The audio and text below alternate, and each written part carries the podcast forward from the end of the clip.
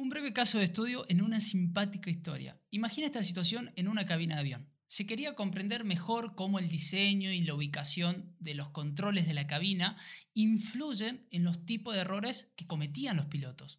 Usando entrevistas grabadas e informes escritos, construyeron un corpus de relatos de, errores en el uso de los controles de estas aeronaves.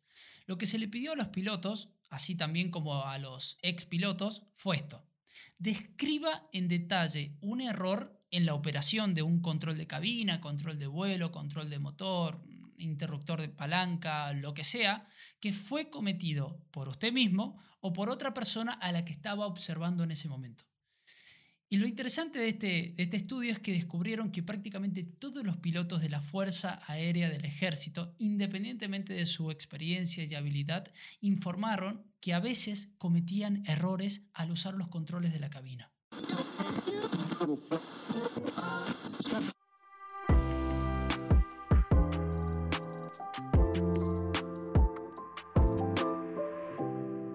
Muy buenas a todos, bienvenidos al momento de aprendizaje. Soy tu anfitrión Sergio y esto es ErgoHop, Comprender el Trabajo para Transformarlo.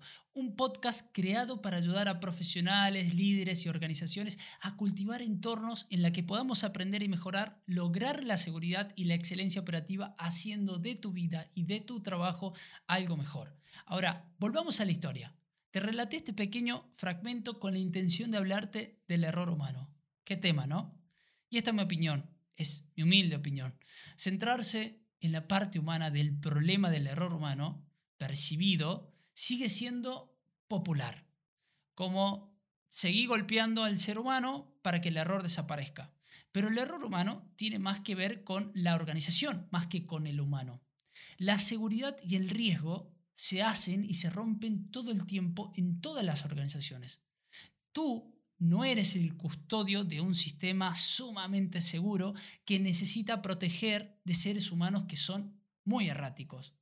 Un enfoque en el error humano simplifica la historia enormemente, que es algo complejo de cómo las personas en todas las partes ayudan a crear seguridad, cómo las personas han aprendido a hacer frente, en, en su mayoría con éxito, a las presiones, a las contraindicaciones, a la complejidad del trabajo real. Es decir, que simplificar el error humano en una investigación, en un evento, es el camino más fácil, es el más acelerado. La historia interesante, que está enmascarada por todo este enfoque en el error humano, es cómo en los mundos que, vivimos actualmente con recursos limitados y objetivos en conflictos en los que trabaja la gente, sus, sus actividades perdón, contribuyen principalmente al éxito en lugar del fracaso.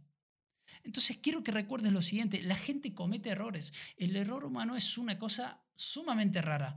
El error siempre está presente, pero no siempre es perceptible o digno de mención. Se trata solo en parte de comprender por qué las evaluaciones y acciones de las personas tenían sentido para ellos dado su momento, en ese momento.